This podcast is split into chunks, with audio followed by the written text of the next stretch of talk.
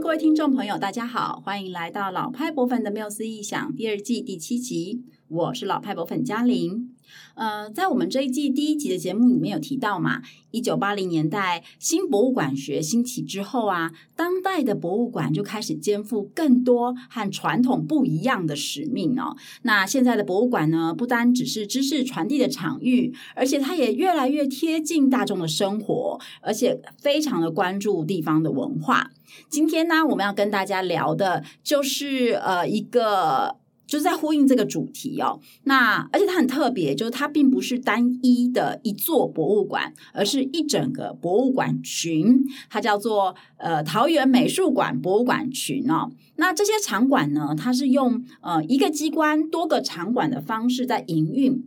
它底下包含了桃园市立美术馆、衡山书法艺术馆。呃，还有桃园儿童美术馆，也就是说呢，呃，位在这个中坜青埔地区的这个桃美馆啊，它是母馆，然后儿美馆还有横山书艺馆，他们都是属于比较像是附属机构，在桃美馆底下，然后一起去做营运的哈。那今天呢，要跟我一起介绍这个馆舍的来宾是婕妤。Hello，大家好，我是婕妤，第一次在节目中现身，好紧张诶。平常我都被说讲话很平，希望我一路练习到年底，可以把我的抑扬顿挫练起来。怎么样才可以像嘉玲一样有美妙的说话声音呢？呃，我小时候呢，就是会被要求要念国语日报，对，每天都念。那因为以前国语日报有注音嘛，所以呢，在读报的时候，你就会特别去强呃注注意到你的咬字有没有清楚啊。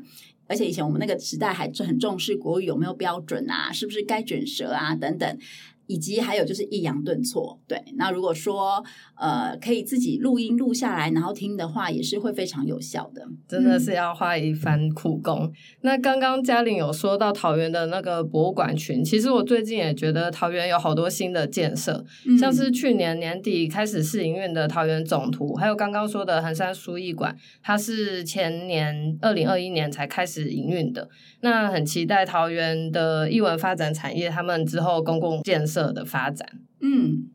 那其实我们去年也有被受邀到桃园峨眉馆参加开幕式，结果我到了当地才知道，原来他在广丰。新天地的桃园峨眉馆原来是临时的场馆，对，那真正的其实还没有盖好，而且当时一起参加的人也觉得很疑惑，他们就说为什么会有美术馆在商场里面？我那时候也觉得很奇怪。其实现在还有蛮还有蛮多这样子的状态啊，哦、新竹也有啊，就是二四一也是在一个就是、哦、呃算是跟商场很近的地方。对，那这个其实都是都很多都是呃就是公部门跟私部门的一种合作。做嘛，就是私部门盖了房子做商场之后，然后把其中一些空间有点像是捐吧，我不太确定那个合作机制。暂时没有没有没有没有，桃美馆其实应该是说儿童馆，它现在其实是跟图书馆在一起的。嗯嗯嗯。未来儿童馆会到桃美馆没有错，可是图书馆应该还是会在那边哦。对对对对，所以它那个空间它是。长期让公部门使用的，它并不是暂时的，嗯、对，所以呃，现在其实还蛮多这样子的空间的，对，嗯，嗯。那刚刚提到这个桃园的儿童美术馆啊，它其实在呃二零一八年的时候就举办了开工典礼哦。那而且本来预定好像是今年会落成，然后桃美馆是明年这样子。不过目前我们就可以再观察看看他们到底什么时候会落成喽。对啊，好期待它开幕哦！我看那个桃园美术馆的馆舍愿景影片，就觉得它的未来设计会是很美的，而且它占地很广，它是两栋建筑加起来差不多有四点七公顷左右的面积。然后桃美馆的建筑设计是从地面的草地上，就是延伸一路到屋顶。那它是一个很大的斜坡面的一个建筑屋顶，然后它两栋建筑中间还会有空中走廊。那我们会在资讯栏放他的建筑设计影片，大家到时候就会更清楚我们在说什么。那嘉玲他们这些建筑设计会有是有什么样的理念吗？嗯，据我们的了解，就是陶美馆跟儿童美术馆的建筑设计啊，的确是蛮有巧思的。然后建筑师是用这个艺术山丘的造型来设计它的外观，并且会结合这个当地的地景啊，然后再用这个所谓的景观化的建筑，还有游乐化的展馆来作为设计理念。所以大家如果等一下看影片的话呢，你会发现就是呃山丘坡面的这个造型屋顶上，它就是有铺着草。草皮，还有就是展望台啊、走道啊，就让游客可以在那边很自由的走动，而且还会变成户外的观众席，可以欣赏青塘园自然的风貌。我在想，以后应该会有很多人可以去那里野餐吧，哈。然后，呃，当初会有这样的新建工程呢，是因为就是说桃园它是。呃，现在的六都里面唯一一个没有还没有就是美术馆建设的一个直辖市，所以啊，政府就希望可以把文化量能集中，然后打造一个新的地标文创聚落，呃，结合自然景观。然后能够形成亲近生活的艺文场域，来提升桃园的艺文环境，同时呢，也可以吸引就是大家来到青浦旅游啊，它可以作为一个很棒的国际景点，这样子啊，好希望它这两栋建筑赶快落成哦。不过我都觉得它那个山坡造型，我就觉得下雨的话感觉会很难走，而且它。资料是说它会是五楼的建筑物，嗯，所以我其实也有点怕说外面的走道会不会太陡，我就感觉有点恐怖。你想太多了。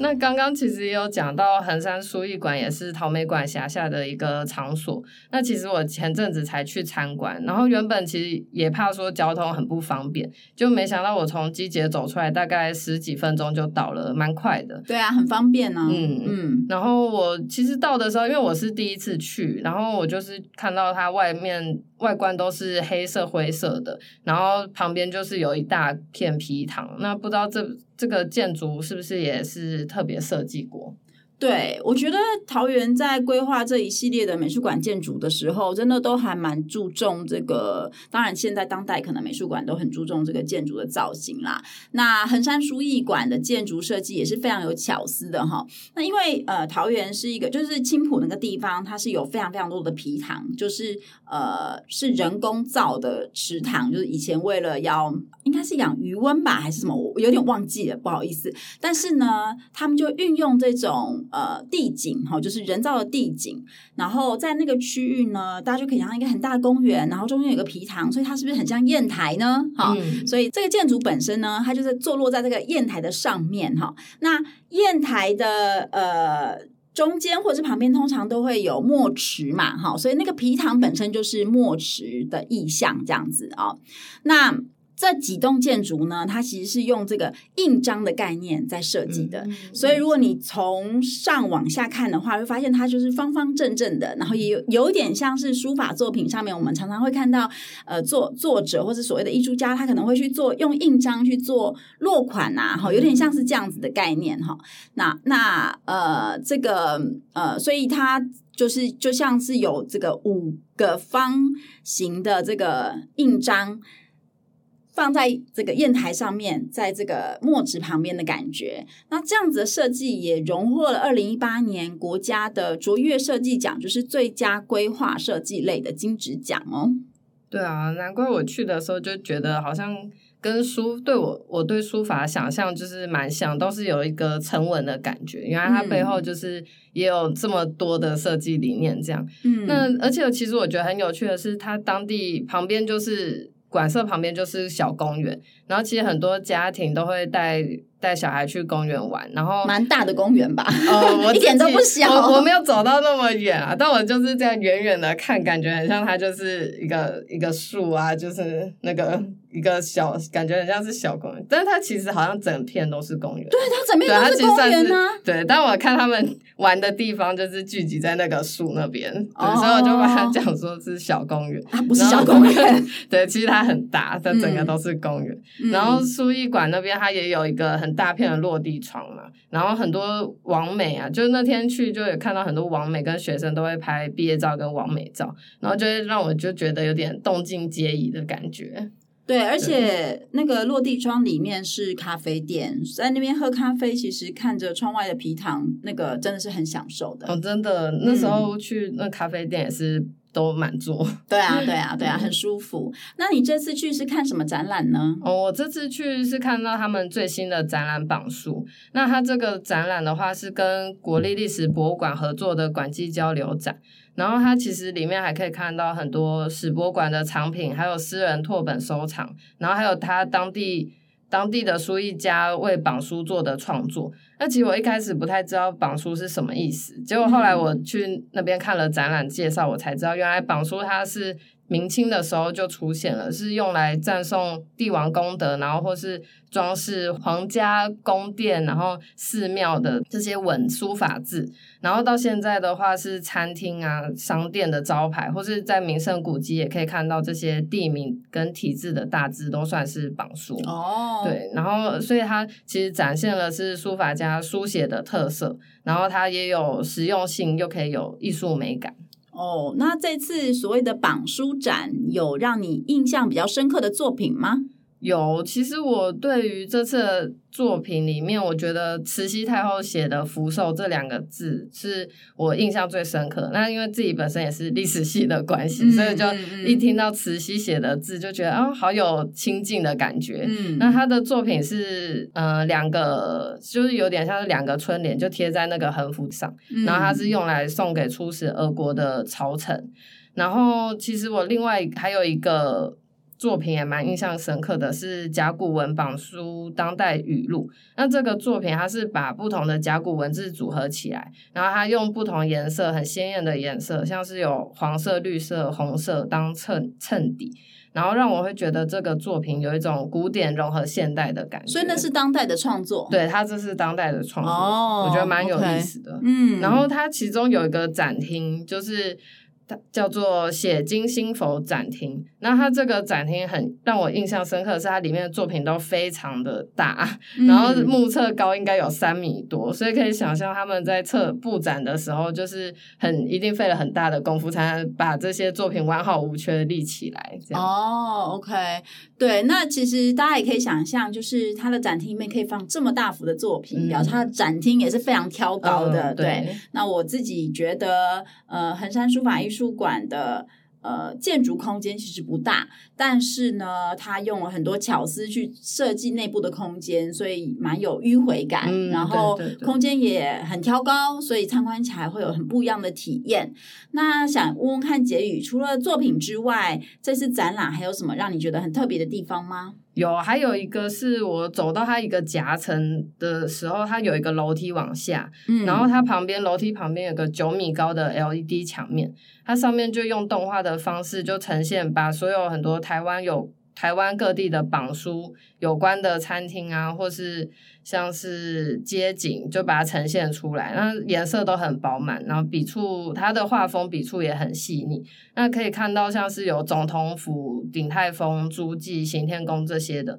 它这些都是书法名家所题的字，所以也可以让观众，我觉得它这个设计也是可以让观众。感受到榜书跟我们的生活很密切，然后他们在脸书上也有个行销活动，就是榜书征集计划，就可以让大家把生活中看到的榜书作品拍照留言给他们，然后他们就可以抽免费的门票去参观。嗯、那他们被挑选出来的作品还可以放到他们这个 LED 的动动画墙面上，嗯，然后所以我觉得这也算是呼应到我们这一季的主题，就是博物馆也开始关注地方还有在地文化这样子。嗯，对对对，我觉得我这边可以呃回应一下结语哈，就是说也可能也让观众更了解我们所谓的呼应主题是什么意思。就是说传统上我们可以想象一个呃从国立历史博物馆借来的这种展览啊，嗯、呃可能都还是属于比较静态的，然后特别是呃历史感可能会非常重，尤其是像榜书听起来就是一个很传统的、很老派，不懂对，很老旧，这好像没有出现在我们生活上面的东西哈。可是实实际上它是在我们生活上出现的，实际上现在你店面的招牌啊，嗯、如果你请人家题字，它也会是，它也是属于榜书的嘛，对不对？哈，嗯、所以呃，我觉得衡山书法馆他们其实一直在呃非常努力的在做一件事情，就是不只是这一次的展览，就是因为他们以书法为主题，嗯，那书法原本是一个比较。呃传统的、嗯、呃艺术形式或者是书写形式。我们现在毕竟很少人在拿毛笔了，对，对。然后感觉上它好像跟生活有点脱节。但是我觉得横山书法馆一直很努力想做的事情是，呃，让我们重新去检视这个貌似跟生活脱节的东西，它其实也去提醒我们，它其实是跟我们的生活还是很密切的结合在一起了。那就像刚刚提到的这个榜书，就是说，其实我们周围看到的招牌很多都是透过绑书这个形式去呈现的，嗯、像抵碳风啊、诸记啊，就是你我们以前很多的招牌都是用好看的字啊、书法去写的。那如果观众去，他鼓励观众去拍摄嘛，然后而且可以传到那个 LED 互动墙上嘛，所以其实是。透过这个行动，或是透过观众的这个这个行为，去把这个展览讲述的一个呃传统的媒材形式，跟我们当代每天会看见的东西结合在一起。嗯、我觉得这个是博物馆现在做的，我觉得蛮棒的地方。嗯，嗯对，而且他们还有一个互动设计，也是蛮多人停在那边玩的，嗯、就是他们放了两个水写布，然后他还用不同大小的毛笔，然后可以让观众他们在毛笔。就拿毛笔在那个墙上的水写布挥好，然后就是它非常大的那个毛笔，还要用全身的力量去书写它，所以就是也算是让大家有一个发挥创意的空间，嗯、我就觉得蛮有趣的。对对对，然后我觉得。我们自己小时候，我不知道杰宇小时候有学过书法吗？有有，我小时候有学过书法，而且我们还要那个磨墨的那种。你们那个年代还有 要学书法？年代还有书法？不知道现在小朋友要不要学书法哈？那我们小时候大概就是每个人都会写书法的。但是呢，我觉得在台湾，我们对于呃书法的想象一直都是真的蛮受到局限的。像日本。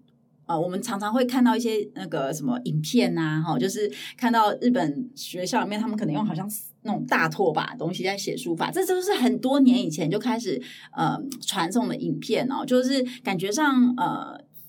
就是。虽然书法好像是一个汉文化的产物，可是呃，在日本或者是韩国，好像把它运用的更极致这样子。嗯、那我觉得我们现在要开始也不晚啊，对不对？哈，就是事实上它是我们很重要的一个文化特色。然后，如果我们可以跳脱出，像我小时候都是学什么欧欧阳，就是什么什么柳哎。柳宗权、哦、柳公权，对不对？嗯、颜真卿的颜体呀，这些哈，就是我们可以让我们自己的在对于书法的想法，在这个传统之外有更开放、更当代的可能性的话，它其实可以发挥的空间还蛮大的。那我想这也是衡山书法馆一直想要呃传递的一种呃。呃，一种讯息或者是一一个概念，以及他们不断的透过各式各样的书法相关的展览来实践这件事情，所以我们其实真的很推荐这个馆舍给大家，对吗？对，嗯，那当然，我觉得我们自己老派博粉团队跟呃桃美馆啊，还有衡山书法艺术馆都蛮有缘的哈，就是。呃，我们之前就是也有跟他们做一起合作做 podcast 啊等等这样。那而且我觉得桃美馆的不管是在公关啊，或者是伙伴关系方面，都很用心的在经营哈，真的是很棒的一个团队。然后呃，我们几个月前呢，在小典藏的专栏还的还有小典藏的 podcast 节目里面，也有介绍横山书法馆的之前的一档展览，叫做横山书艺双年展，也是非常精彩的一档展。展览啊，那如果大家有兴趣的话呢，也可以去看看文章啊，或者是去收听小典藏的节目哦。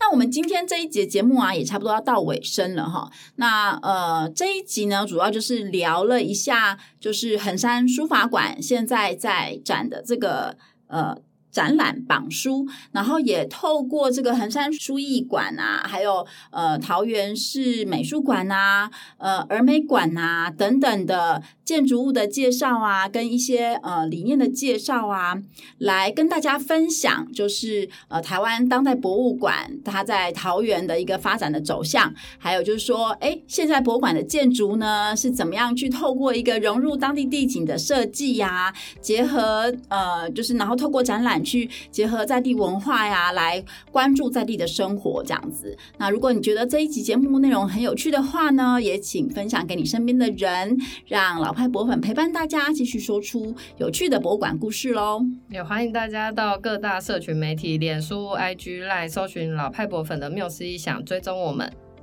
好，那我们就下一次 Podcast 再见喽，拜拜，拜拜。